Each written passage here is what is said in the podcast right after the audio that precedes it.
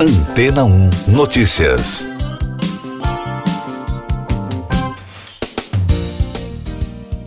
Bom dia! Cientistas conseguiram descongelar e reviver 13 vírus de até 48 mil anos que estavam adormecidos no solo permanentemente congelado, conhecido como permafrost da Sibéria.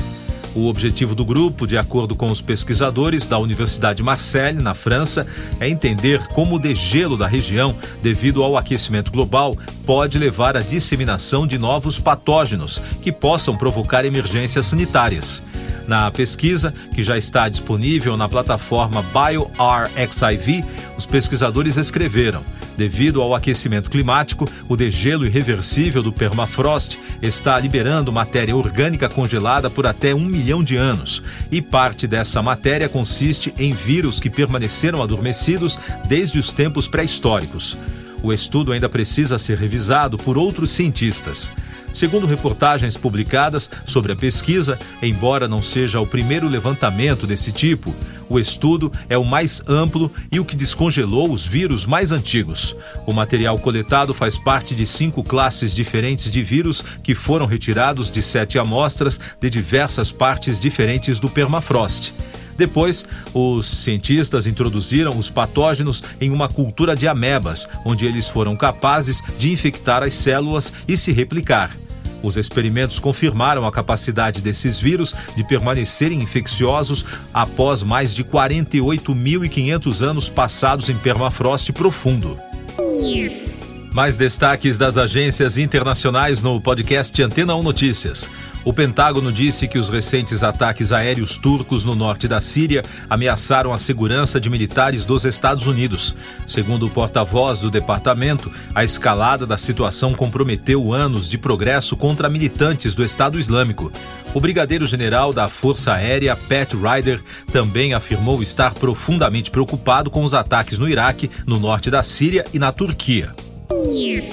O chefe do Departamento de Direitos Humanos da ONU, Volker Turk, pediu ao Conselho da organização para iniciar uma investigação sobre a violência contra manifestantes no Irã.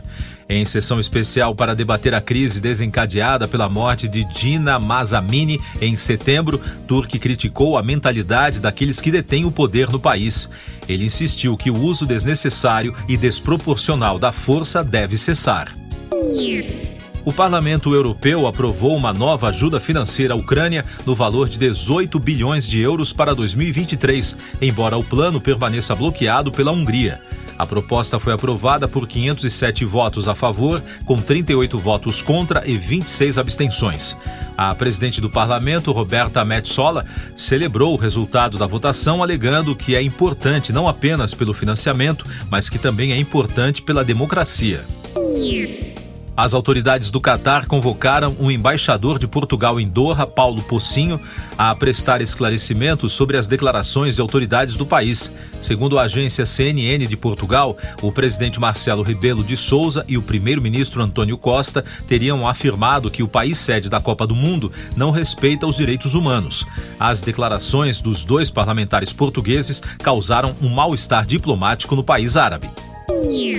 A cidade de Presite, na região italiana da Puglia, está à procura de novos moradores e pagará até 30 mil euros para quem quiser se mudar para o local. O valor corresponde a cerca de 166 mil reais e deverá ser utilizado na compra e na reforma de uma casa na região. Segundo as agências, para ganhar o dinheiro, a residência escolhida deve estar abandonada e precisa ter sido construída antes de 1991.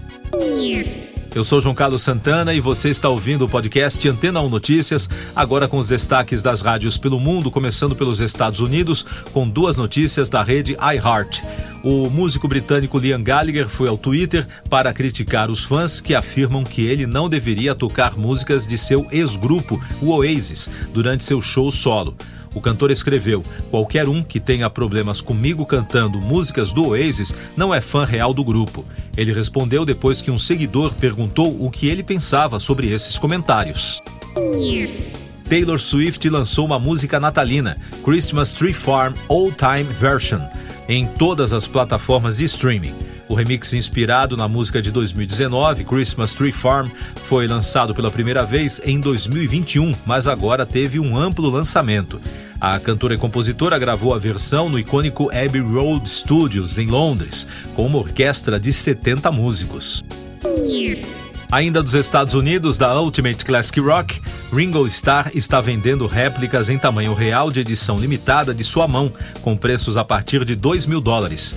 O ícone dos Beatles fez um acordo com a Julian's Auctions para vender as figuras, que estão disponíveis em edições assinadas de bronze e aço inoxidável, com a legenda Peace and Love, e vem em uma caixa de apresentação com certificado de autenticidade. Apenas 250 unidades de cada versão serão disponibilizadas.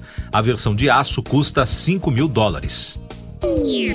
E de Londres, da Capital FM, Rihanna se prepara para registrar seu retorno à música em um documentário. Segundo a rede britânica, a proprietária da Fenty Beauty assinou um contrato multimilionário com a Apple TV Plus para dar aos fãs uma rara visão de sua vida. A cantora de 34 anos está ausente do mundo da música desde seu oitavo álbum de estúdio, Ant, lançado em 2016. No entanto, uma nova fase para a estrela multitalentosa foi marcada com o lançamento do single Lift Me Up, da trilha sonora de Pantera Negra, Wakanda Forever. Siga nossos podcasts em antena1.com.br. Este foi o resumo das notícias que foram ao ar hoje na Antena 1.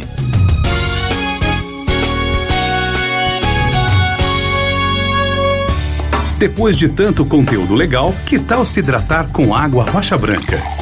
O consumo regular de água durante o dia traz benefícios para a saúde, como, por exemplo, manter a pele bonita e hidratada. Rocha Branca, da fonte direto para a sua casa.